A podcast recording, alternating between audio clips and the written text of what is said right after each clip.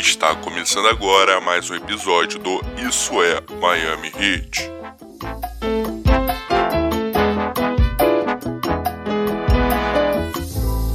A brincadeira acabou. Chegou a hora da verdade. Pré-temporada se foi com saldo de 50%. Uma derrota e uma vitória. A gente vai debater um pouco sobre o que deu para a gente observar nesses dois jogos, nessa preparação tão curta, e a nossa expectativa já agora para o início real da temporada regular da NBA, que começa daqui a três dias, que hoje é dia 19 de dezembro, a temporada começa dia 22 e o Miami Heat entra em quadro no dia 23. E como não pode faltar, eu sou o Lucas Marques e aqui comigo o Igor. Fala, Igor, belezinha? Sabadou com mais um episódio de podcast. Fala, Lucas Sabadou. Tudo beleza? Muito feliz, muito feliz, muito feliz, muito empolgado, muito iludido com nossos queridos Prestes Atiwa, Max Struss, Kizio Kipala. Muito, muito, muito empolgado. O ilusional já tá nas alturas, Lucão.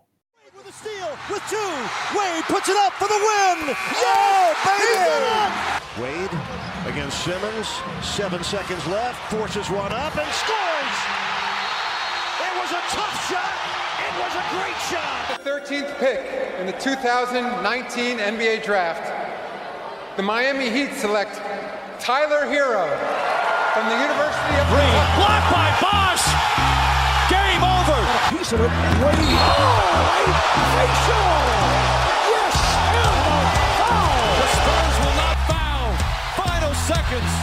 What a finish. It's back-to-back titles for the Heat. The 2013 NBA championship resides once again in Miami. They're gonna rip it off. Taking their time right behind my back. And I'm talking to myself at night because I can't forget. O emocional tá nas alturas, né? Ainda mais, Igor, depois da partida de ontem, né? Uma partida que deixou impressões positivas de Casey Okipala, do nosso querido Max Steel, conhecido também como Max Struss, do Precious Atiwa. É um jogo que não tem como não ficar animado, né, Igor? É, depois da derrota lá pro, pro Pelicans, né? Que é uma derrota. Como a, a vitória também numa pré-temporada não dá para empolgar tanto, mas a gente vê essa garotada conseguindo ter um certo destaque, fica difícil não lançar o um empolgou, né? É, realmente, Lucas. É, em termos de resultado, não dá para tirar muita coisa, mas no geral, o que a gente queria ver que a gente fez, que a gente disse, que a gente alertou no episódio. Tyler Hero seria titular, não seria titular? Como é que seria isso daí? Bom, foi titular nos dois jogos, né? No segundo, inclusive, o Dredd que estava disponível e ele veio do banco, né? Então já dá um sinalzinho aí que a gente possa ver sim o Tyler Hero sendo titular durante toda a temporada. É verdade que o Kendrick Nunn não estava disponível na segunda partida, mas considerando que o Kendrick Nunn jogou na bolha, considerando o desempenho dele nessa própria partida de estreia contra o Pelicans, é difícil de imaginar ele sendo titular. Rapaz, engraçado que no jogo contra o Pelicans, eu acho até que o Kendrick Nunn teve um bom início. Eu, eu acho que ele entrou com uma postura diferente, uma postura de um jogador assim, mais playmaker mesmo, de tentando tomar decisões um pouco mais pensadas, né? Menos precipitadas. É, mas depois ele não conseguiu manter essa pegada, não sei se ele se empolgou, o que, que foi. Que aí ele voltou a ser aquele velho Kendrick Nunn que todos nós conhecemos, né, Igor? É, de querer atacar a sexta o tempo todo, é, priorizar antes da pontuação e o resto vem depois, tomando toco, como a gente já conhece o Kendrick Nunn também. Ontem não esteve disponível, mas assim, como eu havia falado também no episódio que a gente. Um, episódio, um dos episódios que a gente fez, né? Falando sobre. É, que foi um preview, né? De pré-temporada, e até do que poderia ser a temporada. Eu já achava que o Kendrick Nunn estava sem espaço, né? Porque você tem agora o Dragged, você tem o Hero, você tem o Avery Bradley. O Kendrick Nunn tá bem atrás desses três, né? Então, esse, esse primeiro jogo era a chance dele já tentar mudar um pouquinho essa visão que a torcida e a própria comissão técnica tem, que ele deixou ali da bolha, mas não conseguiu não, Igor. É, eu, eu vi na, nessa partida do Nan dois problemas que vem se repetindo aí no, nos últimos meses, né? O primeiro é um problema crônico que ele tem, que é na leitura de pick and roll e a ação a partir da leitura que ele faz, cara. É, eu vejo ele telegrafando muito passe, então isso facilita para a defesa. A defesa consegue interceptar, consegue estar tá sempre ali pensando um pouquinho à frente do que ele é capaz de executar. Isso acaba culminando em turnover, isso acaba culminando em tomada de decisão ruim também. Então eu acho que esse é um problema que o Kendrick Nunn precisa trabalhar para ele ser um armador mais sólido, para ele ser um armador mais versátil. E a bola de três dele também não tá caindo, né, Lucas? Essa é a verdade. É, se no começo da temporada passada esses pull-ups dele, é, essas jogadas sendo de bloqueio, esses arremessos ali do da região mais longa, né, da bola de três, da, da frente do aro, caíam, que era uma beleza, ultimamente isso não tem sido tão recorrente. Então, é para o jogo dele, que precisa, enquanto scorer, ser um cara ali pontuando nos três níveis, tanto ao redor do aro, a meia distância, com os floaters dele que são muito bons, é, a bola do perímetro está devendo.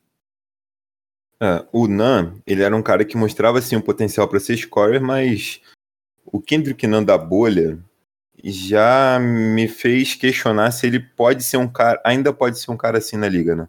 Porque assim, falando, falando português bem claro, eu não vejo o Kendrick Nan com qualidade para se tornar um jogador sólido e confiável é, de armação, por exemplo. Não acho que seja. Ele é aquele cara mesmo ali para pontuar, tentar entregar os seus 16, 17 pontos vindo do banco. Mas se o Kendrick não, não consegue fazer isso, qual é a utilidade dele no, no, no elenco, Igor?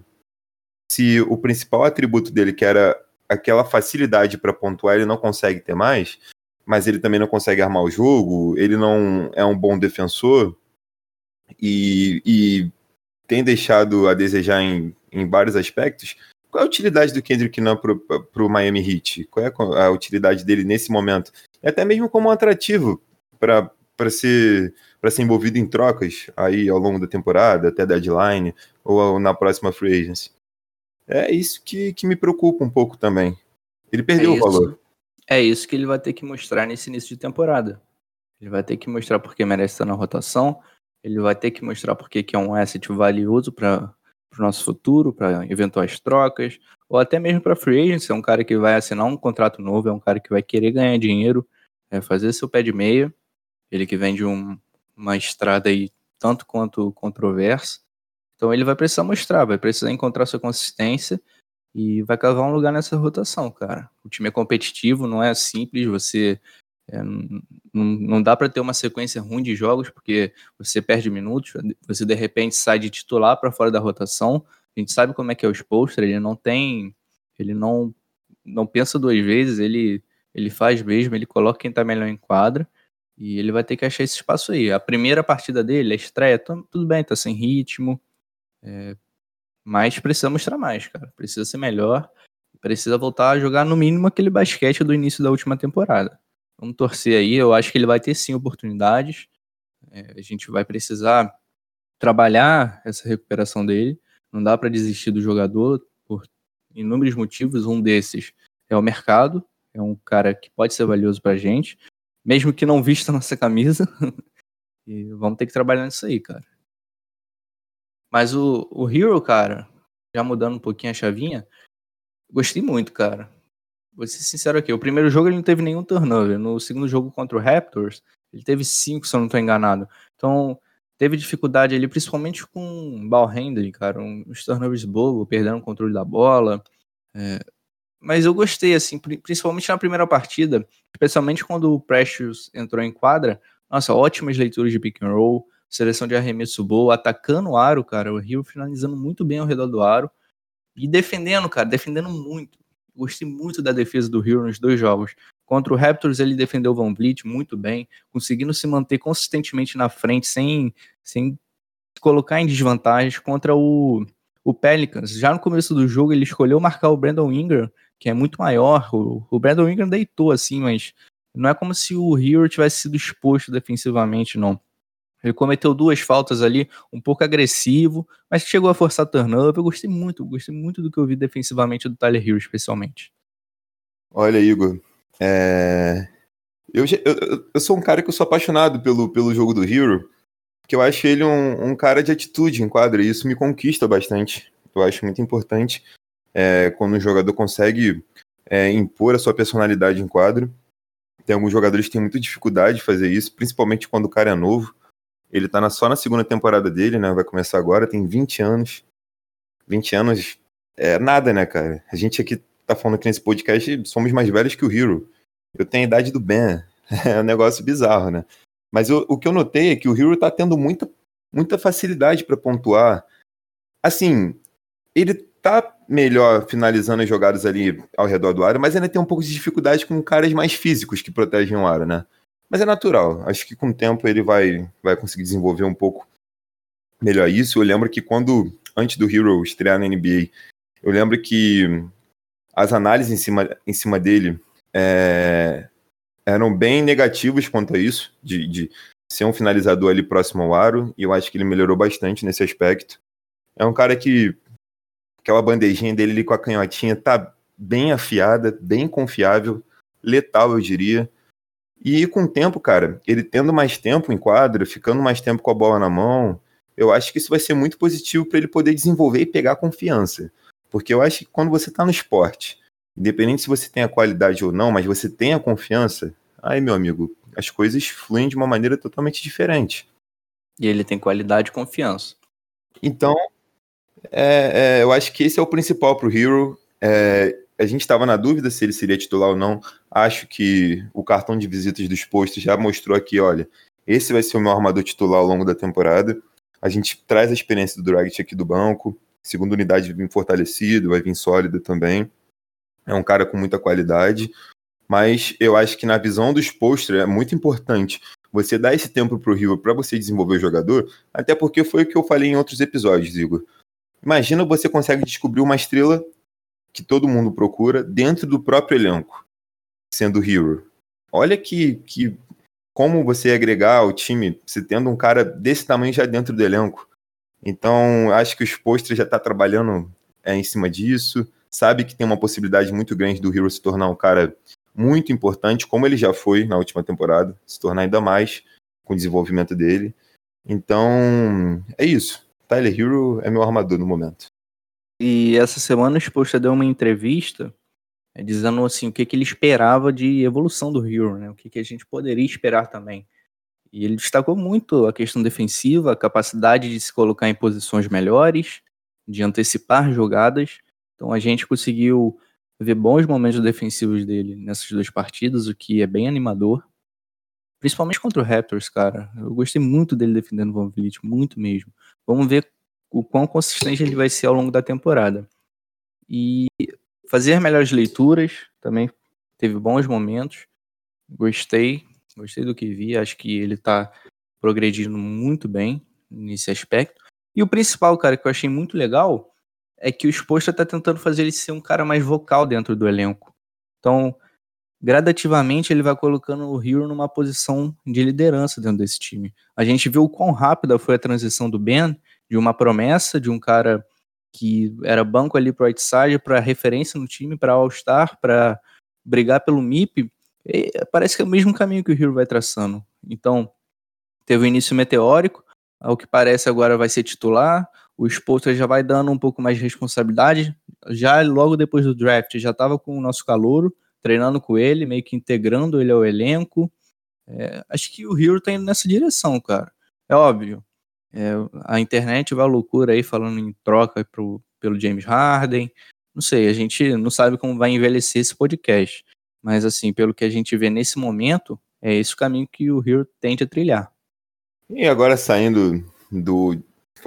Como falamos agora do Hero, que foi o nosso Rook principal da temporada passada, agora vamos falar de outro Rook que não é mais rookie, mas também é da temporada passada, mas a gente pode considerar rookie ainda, né? Temos casos aí de jogadores que foram ganhar o Rookie of the Year no segundo ano de liga, né? Mas vamos deixar isso baixo. Então, KZ, para mim, é a primeira temporada dele como jogador é, da NBA. E o que ele jogou ontem foi brincadeira, hein, Igor? Seis bolas de três, cara. E, assim, fazendo. traçando um paralelo com a primeira partida, né, ali contra o Pelicans, ele foi muito mais agressivo ofensivamente falando, né? Ele tentou muito mais na primeira partida ele mostrou mais o lado defensivo dele, tentou duas bolinhas só, matou uma bola do perímetro, mas não foi um cara tão agressivo no ataque. Eu acho que ontem ele estava um pouquinho mais solto. Não sei se o Spostro teve algum papo com ele, falou para ele arriscar mais, ou os companheiros tiveram algum papo com ele. Ontem o Casey mandou bem demais, hein, cara? 24 pontos, 5 rebotes, duas assistências e 6 de 10 do perímetro. É uma marca bem expressiva, Igor. É verdade, Lucas. A gente falou no nosso preview da temporada regular, da pré-temporada, perdão, que o KZ seria um dos caras mais interessantes a se observar. Essa que é a verdade. Ele não teve muita oportunidade na temporada passada. A gente até não conhecia muito do que ele era capaz de fazer nesse momento da carreira, depois de ficar um ano é, basicamente treinando. Agora, contra o Raptors, cara, contra o Raptors foi um absurdo que ele defendeu. Ele já começou o jogo marcando o Siakam, muito bem. Daqui a pouco ele estava marcando o Van Vliet, muito bem. Daqui a pouco ele estava correndo pelos bloqueios atrás do Lowry, muito bem também. Então, eh, a gente falou, eh, eu falei que imaginava que o KZ era um grande defensor é, de weak side, um grande defensor de ajuda, mas que eu tinha dúvidas se ele era, se ele poderia ser tão bom quanto o Derrick Jones Jr., por exemplo, marcando caras menores on ball, mas o que ele mostrou ontem foi assim muito, muito, muito, muito animador, cara. Esse cara aí, é, falando só do lado defensivo agora, é, vai ser elite, cara. Tem muito futuro. O Ben até na entrevista depois do jogo contra o Raptors, disse que se ele trabalhar ali com o Igodala, se o Igodala trazer ele embaixo da asa, a expressão que ele usou, ele tende a ser um dos melhores defensores da NBA. E eu não duvido não, cara. O que Casey mostrou ontem foi muito, muito, muito, muito legal. Eu fico bem animado porque eu queria ver o Casey em ação, né? Porque se gera aquela expectativa, né? Primeiro pelo que foi feito para draftá-lo e depois ah, vamos deixar esse cara aqui de fora para, tipo, fortalecer fisicamente. Ele também teve alguns probleminhas ali de contusão e tudo mais, mas, assim, foi. Primeiro ano dele foi de adaptação e preparação. Então se cria aquela expectativa para ver um cara como esse em quadra, né? Eu acho, eu acho que, pegando o saldo do, desses dois jogos, eu acho que o saldo é positivo. Sem dúvida. O, mas, o Lucas, outra coisa que, que eu gostei muito do KZ nessa segunda partida foi a tomada de decisão, cara. O fato das bolas de três dele estarem caindo facilitou muitas coisas. Né? A gente não sabe o quão bom ele vai ser do perímetro ao longo da temporada. 6 de 10, ele não vai manter esse nível. É impossível, né? O cara chutando nesse volume com esse aproveitamento de 60%.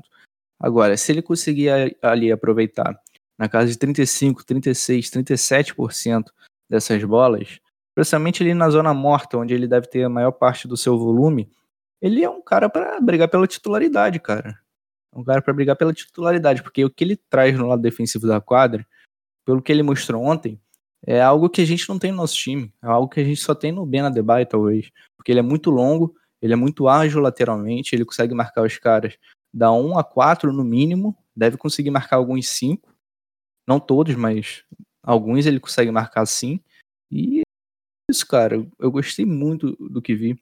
É, conforme conforme o, o, jogo foi desenrolando e as bolas dele caíam, os caras chegavam para contestar mais de perto e ele conseguia atacar os closeouts, fazer, tomar boas decisões, passar a bola, rodar para a equipe, encontrar companheiros em boas posições. Teve até um, uma bola de três do Hero no primeiro quarto, que ele, pô, ele fez um handoff com o Duncan, depois ele recebeu a bola de novo, passou pro Hero, o Hero matou a bola. Assim, cara é 100% integrado no nosso sistema ofensivo e sabendo o que, que ele ia fazer. E muito agressivo. Então, realmente foi uma partida muito animadora do KZ. Agora a gente precisa ver o quão consistente ele vai ser a longo prazo. Outra coisa que eu acho que vai ser importante para ele também é ficar longe de problemas de falta. Porque ele é um defensor muito agressivo. Então o cara tá passando do meio da quadra, o KZ já tá lá perturbando, enchendo o saco. Então, se ele conseguir iniciar bem os jogos, não sofrer com problemas de falta, porque já é novato, né, cara? Já não tem aquele respeito da juizada. É complicado. E sendo tão agressivo, é, pode ser um problema. Então ele vai ter que encontrar um equilíbrio aí para não sofrer com isso no, início dos jogos e perder o ritmo e, e, receber poucos minutos por causa disso. Enfim, é a única questão que eu acho que vai ser importante para o KZ nesse começo de temporada. Ele encontrar esse equilíbrio entre a agressividade defensiva dele, o número de faltas. E, no geral, cara, sério, muito animado mesmo para ver o Kizio Okpala nessa temporada. Eu também, Hugo. Assino embaixo. Eu espero muito que o Casey consiga se tornar um jogador regular, pelo menos. Ainda mais nesse primeiro ano, sei que é difícil, mas um cara que possa entrar em quadra e contribuir de alguma forma. E eu acho que ele vai contribuir bastante, principalmente no lado defensivo, que é o nosso DNA, a nossa identidade. Eu acho isso muito importante. E a gente falou do, do Harkless, né? Que assim que saiu a contratação dele, que ele não vinha de uma boa temporada, não, não tinha é, mostrado uma sequência boa de jogos, foi trocado no meio da temporada também. E essas duas partidas dele não foram muito boas, Lucas. Jogando ali na posição 4, no lugar do, do Jay Crowder, ele pô, sofreu com faltas também, não teve um bom aproveitamento nos arremessos. Então, assim, a gente vai precisar ver esse cara ganhando ritmo e dependendo, cara, é, pode ser que o Casey pinte como titular, cara. Eu não duvidaria, não. Sim. Fazendo o recorte desses dois jogos, realmente. Aí você olha para dois jogadores, você tem que escolher entre um deles. E esses jogadores são o Casey e o Mo Harkless. Ou, como diria um integrante do grupo do Ritos, Lex. Um abraço pro meu amigo Santos. Como é, é que é? Como é que é isso aí, Lucas? High Relax? High Relax. High Relax. É, é até difícil de falar, cara. Ele conseguiu, ele conseguiu modificar o nome do cara para uma pronúncia mais difícil do que a, a, a original. Bem engraçado esse áudio, inclusive. E, cara, do mesmo jeito que eu acho que não dá pra gente traçar uma projeção tão positiva assim para quem a gente acha que foi bem nesses jogos, que é o caso do KZ, é o caso do Hero. Nem tanto o Hero, né? Porque o Hero a gente já conhece um pouco mais. É, acho que vai, vai, dar continuidade no que ele iniciou na última temporada. E a gente vai falar do Max Struz daqui a pouco. Acho que de repente ainda não dá para condenar o Mo Harkless, porque todo mundo sabe que, ofensivamente falando, ele não vai ter o volume do Jay Crowder. O Jay Crowder, arriscaria dizer que ele viveu o prime ofensivo da carreira dele em Miami, nesse curto período dele em Miami. Sem dúvida principalmente do, do perímetro. Então, assim, quem entrar no lugar dele, a gente vai tentar, assim, pensar, pô, será que esse cara vai ser a mesma coisa do Jay Crowder? Será que esse cara vai conseguir suprir o que o Jay Crowder deixou? Não, o Mo Harkless não vai conseguir fazer isso ofensivamente falando. Na primeira partida, ele foi ejetado, carregado de faltas até muito cedo. É... Ontem ele realmente não teve um bom aproveitamento nos arremessos de quadra, acertou um de cinco tentados. Mas eu acho que defensivamente, ele pegando um pouquinho o ritmo, é, com um pouco mais de sequência, ele consiga, consiga entregar um basquetebol mais sólido, o, o, o Igor.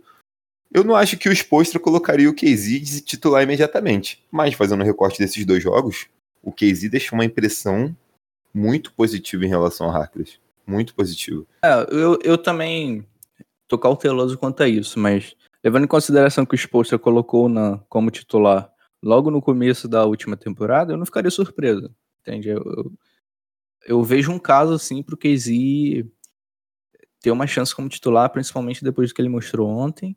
E a defesa, cara. Acho que a defesa é onde ele vai ganhar os minutos. O ataque não vai ser todo jogo que, que ele vai chutar seis, seis bolas de três e acertar e não vai fazer 24 pontos, vai ter um grande volume. O ataque não vai ser isso.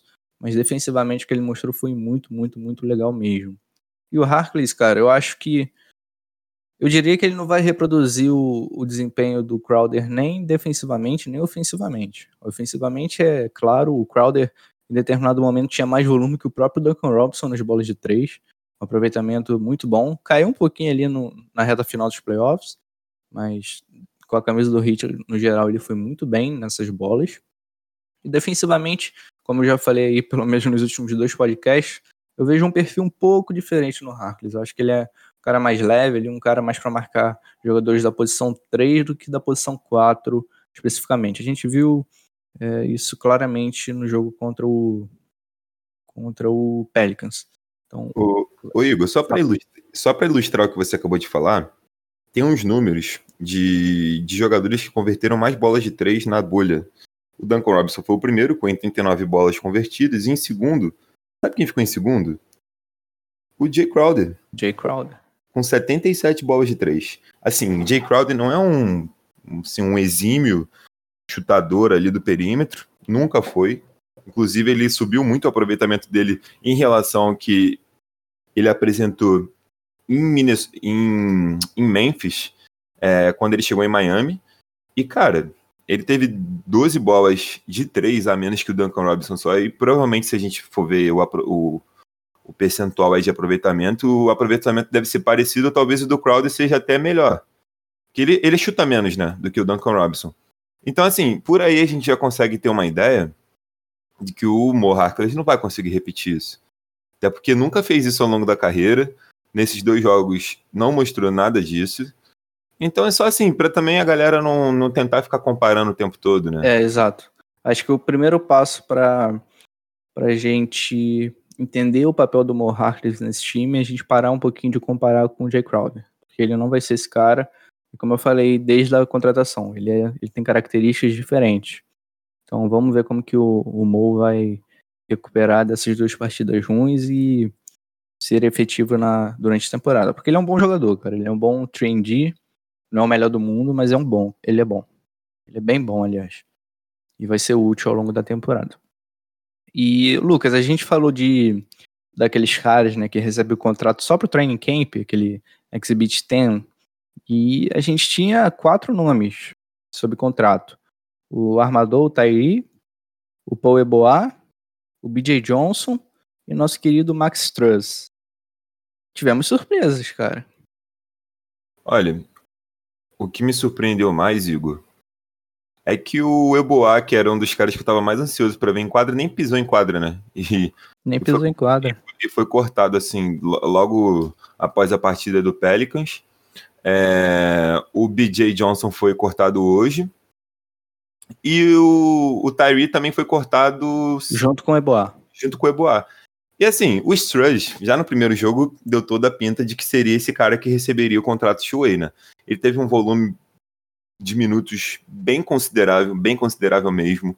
Assim, foi até que a gente estava conversando aqui em off.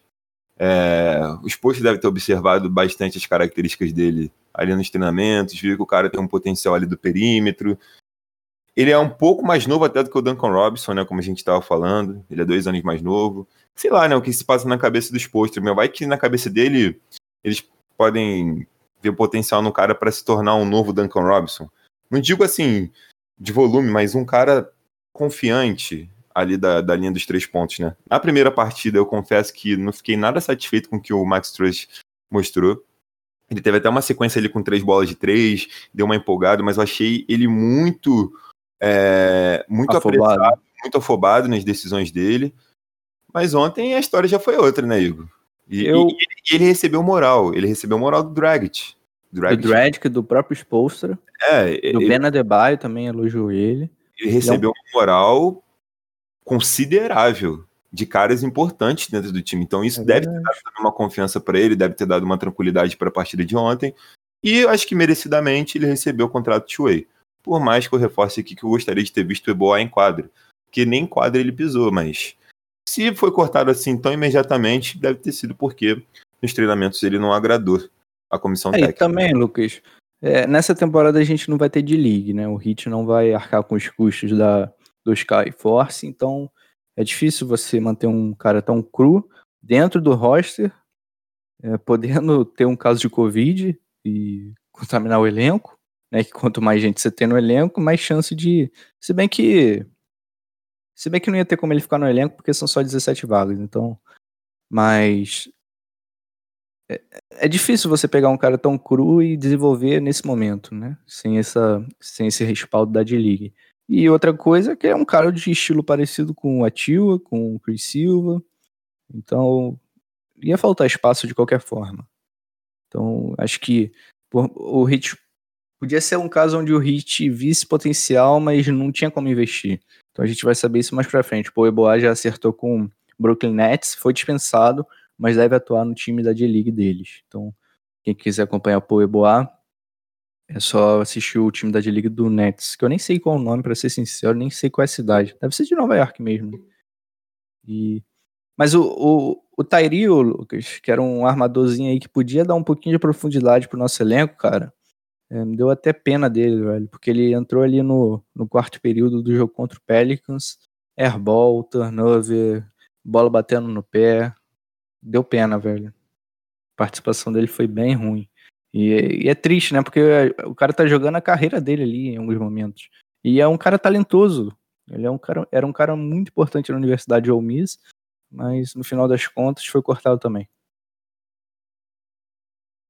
É, sim, alguém, é, alguém ia rodar nessa brincadeira.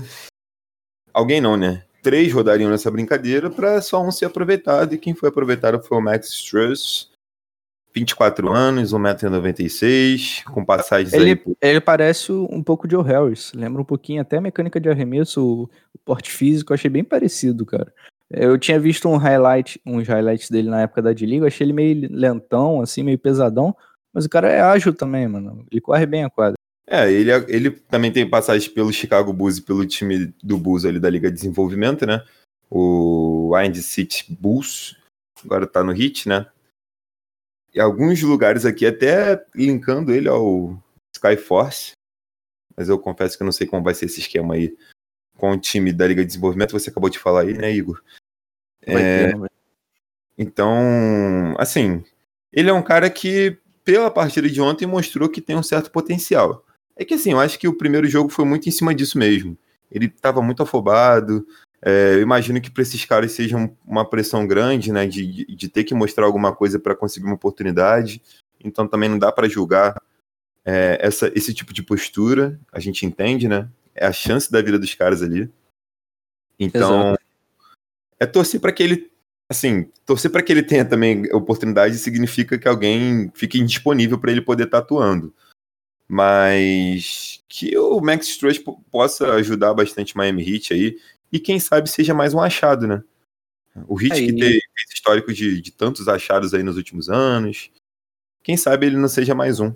Vamos torcer. Ele é, ele é um cara que veio da última temporada com mais de 90% de aproveitamento nos lances livres, mas apenas 31%, se eu não estou enganado, nas bolas de três. Então, a gente precisa ver o quanto que esse aproveitamento era realmente o jogo dele, quanto que esse aproveitamento era falta de, de um time decente, de um sistema decente para ele jogar. Esses jogadores, quando chegam na liga de desenvolvimento, eles têm que criar o, próximo, o próprio arremesso. Eles acabam saindo um pouquinho do estilo dele, né? Então vamos ver o quão constante ele consegue ser, o quanto ele consegue ajudar. Mas no ruim do ruim, a gente já tem um jogador com estilo parecido com o Duncan Robinson. Para caso o Duncan precise ser poupado, ou tenha alguma lesão, é, dá para substituir. Então, em tese, não mudaria tanto o nosso sistema de jogo, já que o Duncan Robinson é, é uma parte central do nosso jogo ofensivo. Ah, sem dúvidas, né, Igor? É, agora com o sistema mais encaixadinho, é, tem tudo para poder conseguir também desenvolver o jogo dele, né? Porque, assim, tudo fica mais fácil quando você está num time estruturado, né? O cara Exato. jogou no Chicago Bulls, assim, com todo respeito ao Chicago Bulls, mas é um time que desde aquele desmanche lá do, dos tempos de Tom Thibodeau lá que tinha Derrick Rose, Joaquim Noah, Ted Gibson, entre outros, até o Wade passou por lá, né? Nos tempos de Jimmy Butler e Rondo. Cara, é complicado alguém conseguir também mostrar alguma coisa lá de muito significativa, né? Então, assim, no Heat, hoje em dia, é muito mais fácil você conseguir potencializar o talento de um jogador do que no Chicago Bulls. E vamos torcer para que o Max tenha esse espaço em Miami para poder estar tá mostrando o talento dele, para poder estar tá mostrando o potencial dele. E outro cara que eu acho que foi muito bem ontem, é, que já se mostrou um pouquinho mais à vontade em relação ao primeiro jogo, foi o Precious Atua, né, Igor? Ontem ele Espetacular. Se...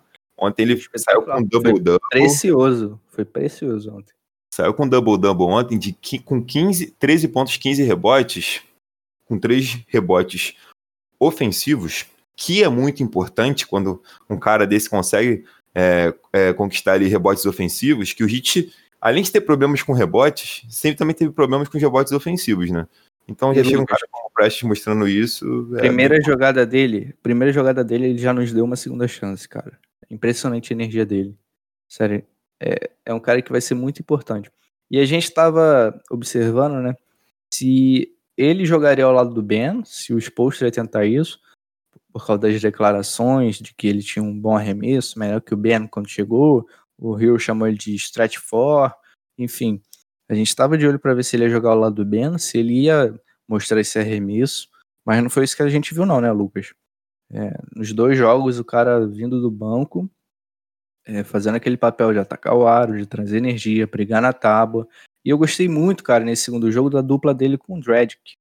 O Dredic vai fazer muita ponte aérea para ele, vai encontrar ele em ótimas posições saindo do pick and roll. Então acho que vai ser interessante, cara, a gente ver isso aí com regularidade, ficar de olho ao longo da temporada, essa dupla.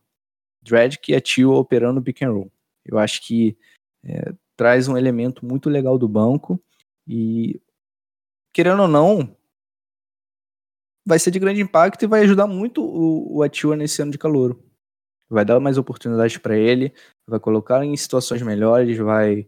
Enfim, vai, vai potencializar a função dele dentro do time. Então, o Dredd e o Atua vindo do banco, acho que é uma dupla que pode fazer barulho ao longo da temporada. E é aquilo, né, Igor? Um, um, cara de garrafão consegue jogar minimamente bem no pick and roll, ele se faz em Miami. Porque você tem aí caras que encaixam muito bem esse tipo de jogo. O Dragic, o Hero, mostrou muito disso com o Ben, e o Butler. Então, assim, se um cara consegue jogar minimamente bem no pick and roll, ele se faz, cara. Então, a Tua, nesse aspecto, ele tem tudo para dar certo. Porque ele vai ter caras ali que vão, que vão facilitar bastante isso no jogo dele. Vão, vão, vão chamar o tempo todo essas screens com ele e, tipo, tem tudo para dar certo. Eu no... fiquei bastante feliz com o desempenho dele ontem. No primeiro jogo, é, o Atiu ele teve um entrosamento melhor com o Hero, né? Acho que o Atiu apareceu um pouquinho nervoso no primeiro jogo, não entrou tão bem, mas teve ali duas jogadas em pick and roll em que ele foi servido pelo Hero e pontuou lá dentro. E nesse último jogo agora contra o Raptors, a, a dupla com o Dragic também funcionou muito bem, então é, gostei, gostei do... Era o que a gente esperava dele no final das contas, né, cara? Era o esse jogo de pick and roll, essa energia mesmo. E defensivamente, cara, eu vou te falar, eu gostei da capacidade dele de trocar para caras mais leves. Eu acho que ele teve alguns flashes interessantes, mas não gostei tanto é, das trocas defensivas. Achei que ele. Acho que é talvez um problema de comunicação. Quando que eu troco, quando que eu não troco. Eu achei que ele esteve meio perdido em alguns momentos. Mas no geral, cara, o potencial tá ali. Eu acho que o entendimento dele da defesa e do jogo no geral tende a evoluir. Na partida contra o Raptors, ofensivamente, ele já conseguiu fazer umas boas leituras, dar um passe extra, é, ter um pouquinho mais de paciência ali embaixo da cesta.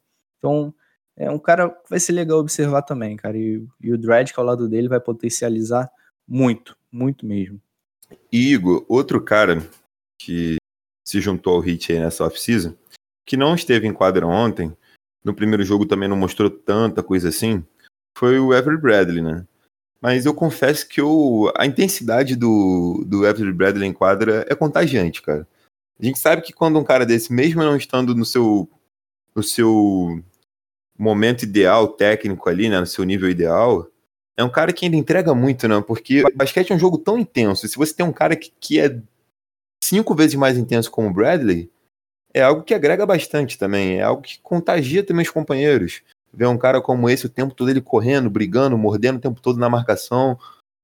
Ele não jogou ontem, mas eu fiquei com uma impressão positiva. Por mais que ele. Eu, eu, eu tenha notado que esse primeiro jogo dele é, esteve longe do, do, ideal dele, mas eu acho que ficou também um saldo positivo e eu tô animado para ver o Bradley em quadro ao longo da temporada. É, defensivamente a gente não tem nenhuma dúvida da capacidade dele e vai ajudar muito ao longo da temporada. É, eu senti nesse jogo de estreia, não sei se era porque estamos na pré-temporada, mas a gente falou, Lucas, o que, que pode ter feito o Avery Bradley sair de um time onde ele poderia receber uma proposta de renovação e era campeão para vir para o Heat, né? Por, por que, que ele de repente, o Pat Riley, o Spolstra chegou, pô, aqui, eu tenho esse papel aqui para você no time, você pode ter uma maior participação ofensiva, vai ser um pouquinho mais do que só um catch and shot, como você era no Lakers e tal. E eu vi ele iniciando ataques em algumas oportunidades, às vezes operando pick and roll, acabou errando muito, não teve uma boa partida. Mas eu achei interessante, vamos ver como que vai ser como isso vai se repetir ao longo da temporada. Se foi algo esporádico, só de pré-temporada, ou se realmente ele tem um papel mais importante nesse time. Estou curioso para ver. Mas gostei também, cara. Acho que defensivamente é, a energia que ele traz ali. Ele é muito agressivo no cara da bola, né? Então o cara já passa ali do meio da quadra, ele já tá colocando pressão, já tá tentando um roubo. Parecido até com a abordagem do KZ nesses dois jogos. Então eu gostei do Avery Bradley, não foi uma boa estreia, mas tá com crédito, cara. Tá com crédito, vou dar esse crédito para ele. E ele com, com certeza vai corresponder ao longo da temporada. E o Duncan Robinson, hein, Igor? Ontem ele jogou 25 minutinhos, teve um volume baixo ali ofensivamente. Ah, ontem, ele, ontem ele tava naquela partida que ele não via a cor da bola, cara. É, ontem ele chutou, assim, em termos de desempenho foi bem, 66% de aproveitamento nos arremessos de quadro e todas as bolas tentadas do perímetro. Tentou três, acertou duas, mas é um, é um volume baixo, né, pro, pro Duncan. E na primeira partida eu acho que ele foi bem também. O, mas... o, Raptors, o Raptors consegue montar um sistema muito bom para marcar ele, né? Com umas trocas ali, é, saindo de bloqueios, pá, ele não consegue é, encontrar as oportunidades para arremessar. Ele é um cara que depende muito dessa movimentação para ter seus arremessos. E ontem foi um dia desses que ele até impacta positivamente no time, mas quando você olha o box score, caramba, esse cara não, não foi agressivo, esse cara não deu um arremesso. Então, foi, foi aquele tipo de jogo que você não vê o Duncan Robinson, mas ele tá ali contribuindo. É, inclusive, na, na terci, no terceiro confronto de Heat Raptors, eu não tô conseguindo pegar os números aqui agora, mas resgatando aqui na memória, o Duncan Robinson não foi muito bem nessa partida, se eu não me engano. Não sei se você tem uma memória, uma memória um pouco mais viva do que a minha quanto a esse confronto. Porque você falou de, de, dele não conseguir ir bem. Você é, do jogo contra o Raptors na bolha? Foi na bolha, esse jogo foi na bolha. Que o Heat perdeu de virada ali até. É, eu mas... não sei se. Eu não, não lembro as estatísticas dele nessa partida, mas eu fiz até uma análise lá no perfil do quão, quão bom é o, o Raptors marcando ele. Normalmente eles colocam baixinho, ou Van Vliet ou Lowry para marcá-lo. E os caras ficam correndo pelos bloqueios, aí trocam, faz meio que uma zona, sabe? uma zona no Duncan Robinson. É, é, muito interessante a forma como eles abordam o Duncan. É, ele tem um pouco mais de dificuldade contra alguns sistemas, sim. E o Raptors é um deles, né? Até, até contra o próprio Celtics ele teve um pouquinho de dificuldade em alguns, em alguns momentos, né? Sim. É, é, era até um caso parecido, onde muitas vezes o Kemba Walker, o Marcos Smart estavam marcando eles, correndo pelos bloqueios trocando, sempre trocando quando se apresenta uma situação de desvantagem. É, não tem jeito, é a única, a única forma de marcar esses caras que correm muita quadra atrás de um espaço. E foi assim que o, que o Raptors, por exemplo, incomodou muito o Curry na, nas finais de 2019. Exatamente. Mas é um cara que ainda continua com uma perspectiva muito, mas muito positiva para a temporada. Ele se tornou um dos meus jogadores favoritos não só pelo que ele apresenta em quadro, mas pela história do Duncan também. Eu me identifiquei, né? O cara quase virou um jornalista esportivo aí, e eu tô tentando trilhar essa carreira, né? Quase formado em jornalismo e, e trabalhando com esporte. E assim, a história de superação dele, né, Igor? Um cara que. Sem dúvida. Aos 40, nem aos 45, os maluco, o maluco chegou a jogar um primeiro tempo de prorrogação, cara. Foi pra morte súbita para conseguir entrar na NBA e conseguiu. Chegou às finais da NBA, quebrando recordes. É, ele se tornou o terceiro jogador com mais bolas de três em uma partida de finais de NBA. Então, assim, o cara que há dois, dois três anos não imaginava, tá num, num momento como esse, achou que a vida fosse ser totalmente diferente, e hoje tá aí, cara. Então, assim, eu torço muito pelo Duncan Robinson, não só pelo que ele pode apresentar em quadro, mas pela pessoa que ele é também, né? Eu acho que no esporte tem muito disso, dessas figuras inspiradoras que acabam conquistando a nossa simpatia. Então, sim, é inevitável não torcer muito pro Duncan Robinson. Sim, ele, ele, nessa última semana ele até doou 10 mil refeições lá em Miami. Ele e o Ben também teve um evento de caridade. Vai chegando o próximo Natal, né? E os caras sempre fazem seus eventos, sempre ajudam a comunidade, contribuem. Então, fica o destaque aí. Foi sempre muito legal ver essas atitudes, essas ações. E, Lucas, a gente, eu especificamente, acreditava que o Marius Leonard podia pintar no quinteto titular. E o Spolstra repetir meio que a receita da temporada regular passada. Mas a gente não viu isso, né, cara? No primeiro jogo, o quinteto titular foi Nan, Hero, Duncan, Mo e Ben. E no jogo contra o Raptors, saiu o Nan e entrou o KZ. Aliás, eu gostei muito dessa formação com três caras grandes. especialmente contra o Raptors, que é um time mais baixo ali, especialmente no, no backcourt. Eu achei bem legal, cara, essa formação. E o Myers deve vir no banco durante a temporada, cara. Se o Spolstra é, realmente vai seguir, trilhar o caminho que ele mostrou nessa pré-temporada, devemos ter aí Ben, Ben não, perdão, Olinick e Myers vindo do banco. É, eu não sei se eu diria que eu tô muito surpreso ou não, mas eu também, por um lado, eu, eu também esperava que o Spolstra fosse um pouco mais conservador nesse aspecto, de tentar repetir a fórmula da temporada passada. Mas não, né? Acho que o Spolstra tentar tá repetindo o que foi feito na bolha, o que foi construído na bolha, e eu acho que ele tá correto nesse aspecto de, de dar continuidade ao que foi construído na bolha. Porque deu muito certo. Então, o que dá certo a gente tenta melhorar ainda mais, mas no mínimo a gente mantém, né? E ele é o que ele está fazendo. Mas tendo um pouco espaço, como foi na bolha também. E Só jogou o primeiro jogo. Só jogou o primeiro jogo. É, ontem Avery Bradley, Jimmy Butler, Haslem, mais Leonard, Kendrick Nunn e o meu caso é Gabe Vincent não entraram em quadro, né? Alguns desses jogadores não estiveram disponíveis também para o primeiro jogo. Foi o caso do, do Jimmy Butler, né? Que ainda não entrou em quadro, só postou uns videozinhos ali tomando seu cafezinho, fazendo alguns treinamentos. Mas é aquilo, né? É, é pouco tempo de preparação, dois jogos só. É, eu acho também que é melhor preservar preservar o cara para a hora do vamos ver mesmo, né? Dia 23 de dezembro, Miami Heat e Orlando Magic, uma abertura de temporada inédita. Inédita. Nunca vista antes, né? Heat e Magic duelando na primeira rodada da NBA. Em 2020 tudo é diferente, menos a estreia da NBA. menos a estreia da NBA. É algo que sempre acontece, né? E aí vai marcar, poderia marcar um encontro aí de Aaron Gordon com Derrick Johnny Jr., né? Mas não, né? Vai ser só Aaron Gordon mesmo com, com a sua do, de cotovelo com com a, a, os gigantes de South Beach, a locomotiva da Flórida. é verdade, cara. Essa rivalidade aí deu uma esfriada agora que o Derrick Jones Jr. não, não vai enterrar na cabeça dele. Mas é sempre uma estreia difícil, né, Lucas? Sempre uma estreia difícil. O Orlando é uma equipe com uma defesa muito forte. Aliás, se você for apontar uma qualidade desse time de Orlando, tem que ser a defesa, né? Porque ofensivamente é bem limitado. Apesar de ser um time bem treinado, falta um pouco de talento ali, né, cara? Falta um pouco de brilho individual. Mas é sempre um jogo competitivo, é um clássico. E Vai ser legal, vai ser legal de ver. Aliás, ô Lucas, é, faltou falar do Ben, né, cara? O Ben foi muito bem nesses dois jogos, apresentando ali um mid-range que ilude, cara. Que empolga. O, o, primeiro arremesso tentado do Ben, que ele acertou... Foi um fadeaway, cara. Foi um fadeaway, sim, de respeito. De respeito, respeito. cara. E Matou sem hesitar, né, cara? Sem, sem hesitar. hesitar.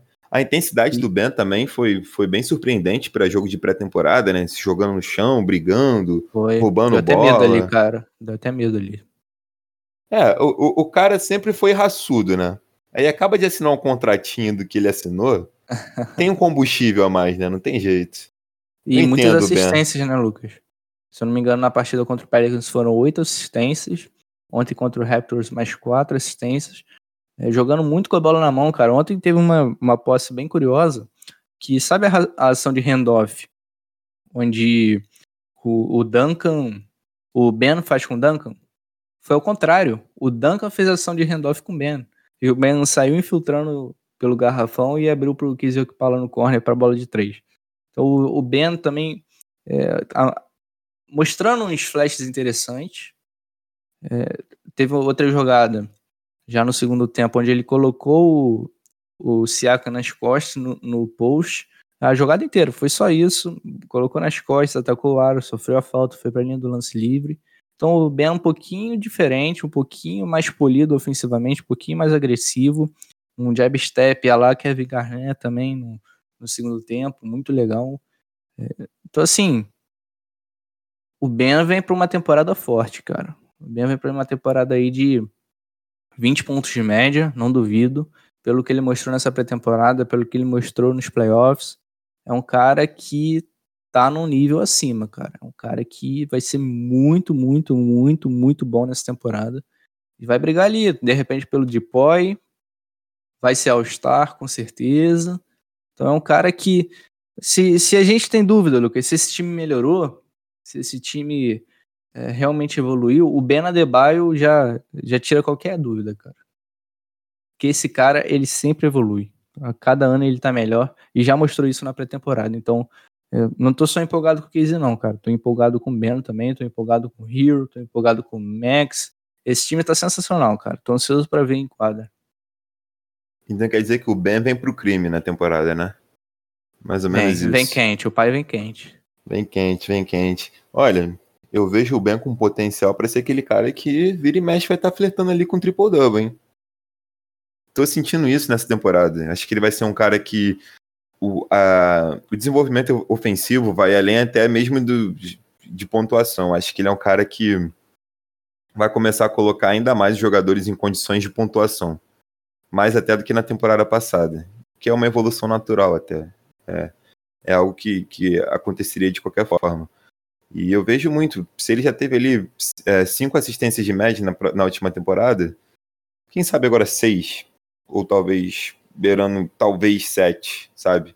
Acho que ele é um cara que ele vai evoluir bastante nesse aspecto também. A leitura de jogo dele parece que melhorou em relação à temporada passada.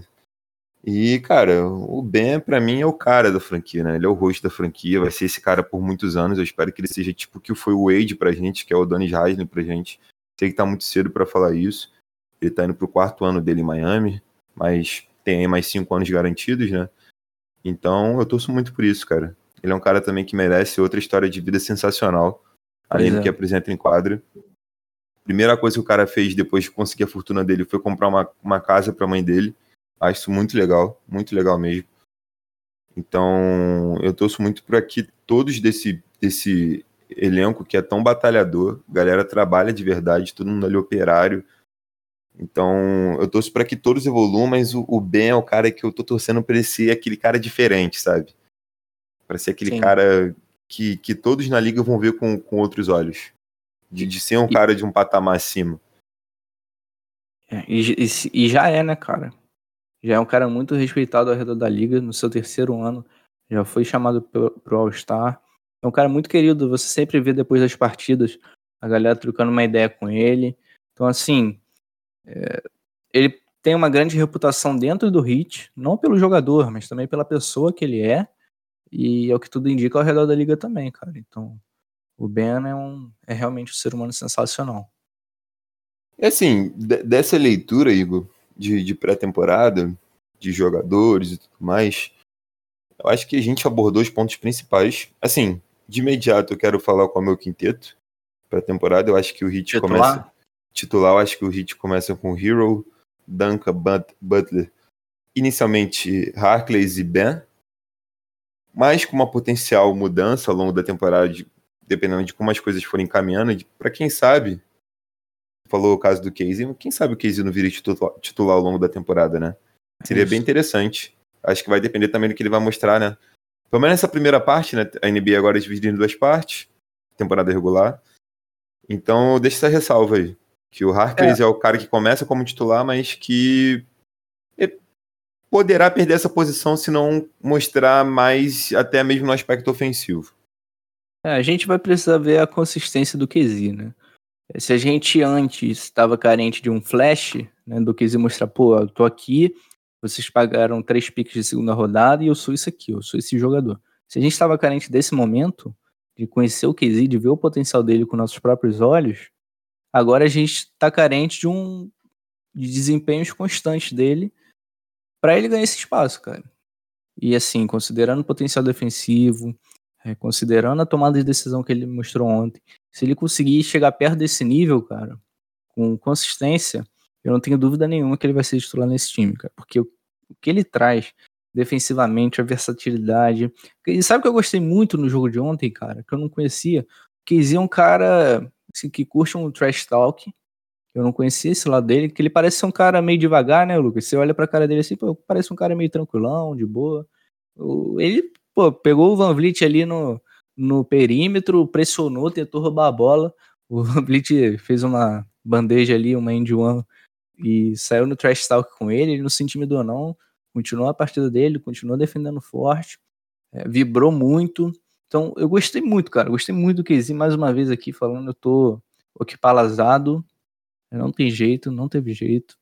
E eu quero muito ver ele nesse time, cara. E vai ser interessante ver também, é, em alguns momentos, cara, esse quinteto sem, sem o Harkless e, e o KZ jogando ao lado do Butler. Isso que eu tô curioso para ver, porque o Butler ele vai criar muita oportunidade pro KZ ali no corner. Esses arremessos de três que o KZ mostrou-se impecável ontem. Então, se ele conseguir matar essas bolinhas com regularidade, cara, hum, temos um monstrinho, cara. Temos um monstrinho.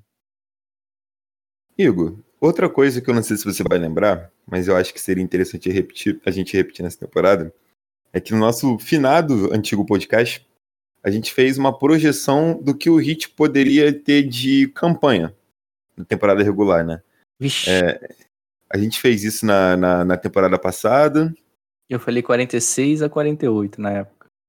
É, e eu falei que o Hit tinha potencial para ficar na quarta ou na quinta colocação. É... Quantas vitórias teve? Eu nem lembro. 42, né? Não, não. Teve um pouco mais. Agora, agora não, também. É porque não, não tiveram todos os jogos. Acabou que nossa previsão foi por água abaixo. Sim, por água abaixo. E nesse, nessa temporada também, são 72 partidas. Rapaz, não sei nem como dividir isso por dois, hein? Desculpa, galera. 72 é, mas o Hit, por dois? É, o Hit, o, Hit ficou, é, o Hit ficou ali com 44 vitórias e 29 derrotas. Na quinta colocação. Quase. É, é. A gente, assim, agora é hora também dos créditos, né? A gente falou que seria mais ou menos isso aí. O Hit, em determinado momento, ficou até na terceira colocação. em segundo, gente... em alguns momentos, é... nessa temporada. Mas, ô, Lucas, eu vou te falar que essa minha previsão aí, ela vai por água abaixo quando eu imaginava que um Islo fosse ser protagonista no time, cara. Não, mas aí, aí não, não é nem só de acertos que se vive o homem, né? Tem que errar também. Se só acertar, alguma coisa vai estar errada. É Mas, é, vamos pegar aí, você disse que 32, 36, né? Desculpa, galera, sou de humanas. Essa vai ser Isso. sempre minha desculpa para quando eu tiver alguma deficiência matemática aí. Mas e aí, o que, que, tu acha, Igor? O Hit vai ficar, vai ficar em qual posição e qual vai ser o recorde, na sua opinião, aí para a próxima temporada? Cara, vou te falar que eu não sou previsão não é minha especialidade, não, né? A gente tem uma galera no, no nosso grupo do WhatsApp que adora apostar, né, cara? Eu não entro nesse mundo porque de previsão eu não, eu não sou muito bom, não. Mas considerando a profundidade do elenco, né? Nesse momento. Claro que tudo pode mudar, de repente o Harden vem para amanhã amanhã e muda tudo. Mas considerando a profundidade do elenco, é, o contexto, o quão bom quão boa tá a Conferência Leste esse ano. Muitos times se reforçaram, Indiana Pacers. É, desconsiderando também possíveis lesões, né, a gente bate aqui na mesa para que não aconteça, mas é, a gente está sujeito a isso. Eu imagino aí, cara, uma terceira colocação na posição leste, na Conferência Leste. É, acho que esse time do Heat ele tende a ser melhor nos playoffs do que na temporada regular, justamente por ser muito coletivo. E esses times muito coletivos às vezes é, tem uma sequência ruim, tem um jogo onde nada funciona e falta alguma coisa para ganhar um jogo ruim, né? Então, por exemplo, se o Jimmy Butler for o cara dos playoffs, o que ele não foi na temporada passada, na temporada regular, de repente a gente tem esse cara, mas a gente não sabe. Então, coloca aí na terceira posição do leste, um pouquinho mais conservador. Terceiro, quarto. Mano de quadra garantido. E sei lá, cara. Bota aí 48 vitórias. 48 vitórias, então com, com o Hit perdendo 24 derrotas. 24 partidas, nessa temporada perdeu 29. É, rapaz, eu acho que eu vou ficar ali entre o terceiro e o quarto lugar mando de ah, quadra. Pô, seja usado aí, pô. Não, é, é, porque, é porque foi o que você falou, a Conferência Celeste ela se fortaleceu. Vai, tá ter, um Brooklyn, vai ter um Brooklyn Nets é, 100% dessa vez, né? Pelo menos em tese, com o Kyrie Irving disponível, com o Kevin Durant disponível, o time completinho. O Washington Wizards, que já brigou pelo play na temporada passada, agora tem o Westbrook E Bradley Bill vai ser um time ali ainda com Bertante também com um contrato E renovado. Tem alguns jovens. bons, bons de temporada regular. O Indiana Pacers na temporada regular é um timaço, cara. Sim, Tá tem, treinador novo. tem o nosso próprio rival aí, o Magic, né? Nosso primo pobre, que É, sempre o tá ali Magic sempre brigando. briga. tá sempre brigando por ali. Até o próprio Charlotte com. Agora com o Gordon Hayward, né? Não sei como vai O estar aí ao longo do. O Hawks, é, assim, é, o Hawks foi um, foi um dos que mais se fortaleceu. Galinari, é, Bogdanovic, já tinha Troy Young, John Collins, enfim. Tá, mas como é para ser usado, eu vou com 46 vitórias e terceira colocação também. Tá bom, tá bom. Mas vai ser, vai ser interessante essa, essa temporada, porque não vai ter jogo fácil. Ah, se sem o, dúvidas. sem se o dúvidas. Hawks, não só pelos adversários terem se fortalecido, mas porque todo jogo é, vem de uma, de uma carga de minutos muito grande, então o time vai jogar a temporada toda cansada, não tem jeito, não vai ter um, um respiro, vai ser realmente uma maratona. Então isso acaba dificultando. E times coletivos também, como o Heat, que se movimenta muito sem a bola no ataque e, e na defesa também. Tem o desgaste, não tem jeito, não tem como escapar disso. E um time que depende muito de arremesso, né, Lucas? Ano passado foi o segundo melhor na- nas bolas de três. Nessa pré-temporada tem- apresentou um volume alto também de arremessos. Então, times que arremessam quando estão cansados tendem a tijolar um pouquinho. Então, não tem jeito, cara. Vai ser jogo difícil atrás de jogo difícil. Mas é isso. Vamos, a gente vai ter que confiar na profundidade do elenco, nas, nas evoluções individuais. Eu acho que a gente tá melhor sim a gente vai, vai brigar nas cabeças do leste novo, tanto na temporada regular quanto nos playoffs. E, Lucas, a gente não sabe se quando chegar o momento dos playoffs já vai ter público nos ginásios, como é que vai estar a situação da vacina. Então, de repente, o mando de quadra nessa, nessa temporada volte a ser muito importante, né? Sem dúvidas, sem dúvidas. É, assim, eu não me atualizei mais quanto a isso, mas eu tinha lido que o Toronto Raptors queria liberar a torcida no ginásio deles.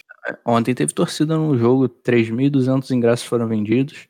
É, Uhum. assim, o que já vai desequilibrar um pouco as coisas, né? Porque em alguns casos, a maioria dos casos, as franquias vão jogar sem torcida, é mais ou menos o que está acontecendo na Premier League, que em algumas cidades o público é liberado, em outras não. Em Londres tem público, em Liverpool tem público, em Manchester não tem, e na NBA vai ser mais ou menos assim também. O que eu acho que acaba desequilibrando um pouco as coisas, né? Eu acho que acaba ficando desigual. Só deveriam liberar o público quando todas as cidades pudessem é, tomar essa, essa decisão. E realmente, Igor, o Hit tirou um pouco o pé no final ali da bolha, né? Da temporada regular na bolha. Porque realmente não tinha importância ter mando de quadro ou não. E o Hit ficando em quarto ou ficando em quinto pegaria o, o, o Pacers de qualquer jeito. O que fez diferença naquele momento é que se o Hit ficasse na posição do Pacers, é, acho que perderia algumas posições ali no draft, né? E o Hit conseguiu pegar a pick 20, o que foi muito bom para um finalista da NBA, né? Exato. A- a- algo quase improvável é, numa situação normal. E eu acho que tem que visar sim, tem que tratar com muita importância esse mando de quadro. O Hit, historicamente falando, é um time que em temporada regular acaba dando alguns moles, cometendo alguns vacilos contra times que brigam ali pela loteria no draft, né, Igor? Foi o caso na temporada passada da gente perder para o Wizard, um Wizard desmantelado totalmente. Nem o Bradley Bill jogou. A gente perdeu para o Hornet, que foi o último jogo antes da temporada terminar. Entre outras partidas, né? Então acho que esse é, esse é o meu. Esse é o meu ponto que eu gosto sempre de falar antes da temporada começar, porque são nesses jogos que a, a campanha às vezes pode ficar comprometida, né? Porque o Hit nas- nos grandes jogos sempre vai bem. Hit teve um bom desempenho contra o Bucks, teve um bom desempenho contra o Raptors, é, não teve um tão bom desempenho com, com, com o Celtics, porque sempre pegava os caras em back-to-back, mas no último confronto ali na bolha na temporada regular o Hit foi bem, e nos playoffs, sim, nem se fala, né? Os caras são nossos fregueses. E o Heat era um dos melhores times na liga contra equipes é, top 4, independente da conferência. Então, assim, os grandes jogos o Heat cresce, o Heat tem essa casca de jogo grande, sabe? Nunca me preocupou é, nesse tipo de momento, mas historicamente é um time que vacila bastante contra, contra franquias que ficam ali na parte de baixo brigando por loteria no draft, Igor. Então eu deixo esse ponto aqui como observação. Eu acho que é mais um ano a gente tem que se atentar nisso. Parar de ser Robin Hood e ser um time um pouco mais sólido nesse aspecto. Porque a temporada regular vai definir muito mais as coisas para os playoffs do que o que foi na temporada passada. A gente tem que olhar com mais carinho para a questão do mando de quadro. É isso. Acho que nesse episódio a gente já falou de tudo, né? A gente voltou nos pontos que nos chamaram a atenção na pré-temporada, projetou um pouquinho da temporada, demos uns, demos uns takes perigosos. Mas é isso, né, Lucas? Acho que o episódio de hoje já dá uma, uma prévia do que a galera pode esperar aí para a temporada. É, sem dúvidas, pessoal, sem dúvidas, a gente conseguiu dar uma passeada aí pelos pontos importantes. E eu quero agradecer também, Igor, aproveitar esse espaço aqui agora na reta final do episódio, para agradecer que a gente bateu a marca de mil reproduções no podcast. E É, quero agradecer isso aí, cara, que é um- uma marca muito importante, muito importante, muito. Esse é o nosso combustível, esse é o nosso combustível para a gente continuar aqui produzindo conteúdo para vocês. É, os perfis independentes ainda recebem um, um reconhecimento muito pequeno da NBA, muito pequeno mesmo. É, essa é uma crítica que eu tenho em cima da liga. Eu acho que quem fa- faz barulho, quem faz crescer, popularizar, somos nós no Twitter. A gente está sempre espalhando notícia, produzindo conteúdo e a gente não recebe nada por isso, sabe? A gente faz porque a gente gosta muito de basquete, porque a gente ama isso. E o nosso reconhecimento, cara, o nosso pagamento é o reconhecimento de vocês. São vocês acompanhando o nosso trabalho, são vocês compartilhando, vocês dando engajamento, sabe? É, é um trabalho muito duro pra gente. É, hoje mesmo, trabalhei o dia todo, o Igor também tem as responsabilidades dele, a gente tá aqui agora gravando, porque a gente gosta muito de ter essa troca de ideia com vocês, de estar levando conteúdo, estar levando a nossa opinião, estar levando informação. Então, quero agradecer, agradecer demais, e a gente vai em busca de dobrar essa nossa conquista. Se a gente chegou a mil visualizações, visualizações, é, reproduções, em dois meses de podcast, em dois meses de projeto, por que não daqui a dois meses a gente ter dois mil reproduções, né? Então é isso, galera. Quero agradecer muito, muito, muito mesmo é, por esse apoio que vocês nos dão. É muito importante e a gente vai continuar fazendo o que a gente gosta muito por causa de vocês. E é isso, o episódio do James Harden, episódio 10, se eu não estou enganado, quebrou todos os recordes de reproduções. Então, é mais um motivo aí pra gente ficar muito feliz. E é isso, molecada. Obrigado aí pelo apoio de sempre, pela resenha. O pessoal que mandou perguntas também. E, Lucas, a gente acabou esquecendo de responder a pergunta do pessoal nesse episódio. Então fica pra Ih, próxima. Fica pra- próxima. Fica pra próxima. A gente abre um novo campo de perguntas pra É, gente a gente- responder no próximo episódio. É isso. A gente E já vem com o é- episódio, a gente vem com o episódio novo depois do jogo contra o Magic, né? Depois da abertura da temporada a gente aparece com alguma coisa nova e a gente abre esse espaço aí pra perguntas e responder É. novamente. Ou depois do Magic ou depois da rodada de Natal, né, Lucas? Porque o jogo Ah. contra o Magic é dia 23, aí dia 24 já tem aquela aquela confraternização com a família, né? Um, um jantar, um almoço. Não sei se a gente vai conseguir gravar, mas se rolar, eh, a gente faz essa rodada de perguntas aí, que a gente tá devendo, né, Lucas? Acho que a gente podia até fazer, eventualmente, ao longo da temporada, um episódiozinho só de perguntas da galera, as questões aí. Acho que vai ser legal esse diálogo com o pessoal. A gente pode até, Lucas, pensar em colocar as perguntas em áudio, cara. Temos aí mais de 200 pessoas no nosso grupo do WhatsApp. O pessoal manda áudio, a gente coloca aqui. Então acho que a gente pode amadurecer essa ideia, cara. Que vai ficar bacana. Sem dúvidas, sem dúvidas, é uma ideia muito legal. Acho que seria muito maneiro, muito maneiro mesmo. Quem não tá no grupo do portal aí também, espaço tá aberto pra poder estar entrando no grupo. E seria, seria bem interessante, cara. Seria algo que eu ainda não tinha pensado, não. E você falou aí de gravar só depois do Natal, eu não tinha nem me ligado que o meu plantão de final de ano é o do Natal. Então é, eu vou ficar até com o tempo um pouquinho mais curto também. Não tinha me ligado nisso. Mas é assim, logo mais a gente tá de volta. É isso, pessoal. Então, mais um episódio do. Isso é a Miami Heat. Valeu! Valeu.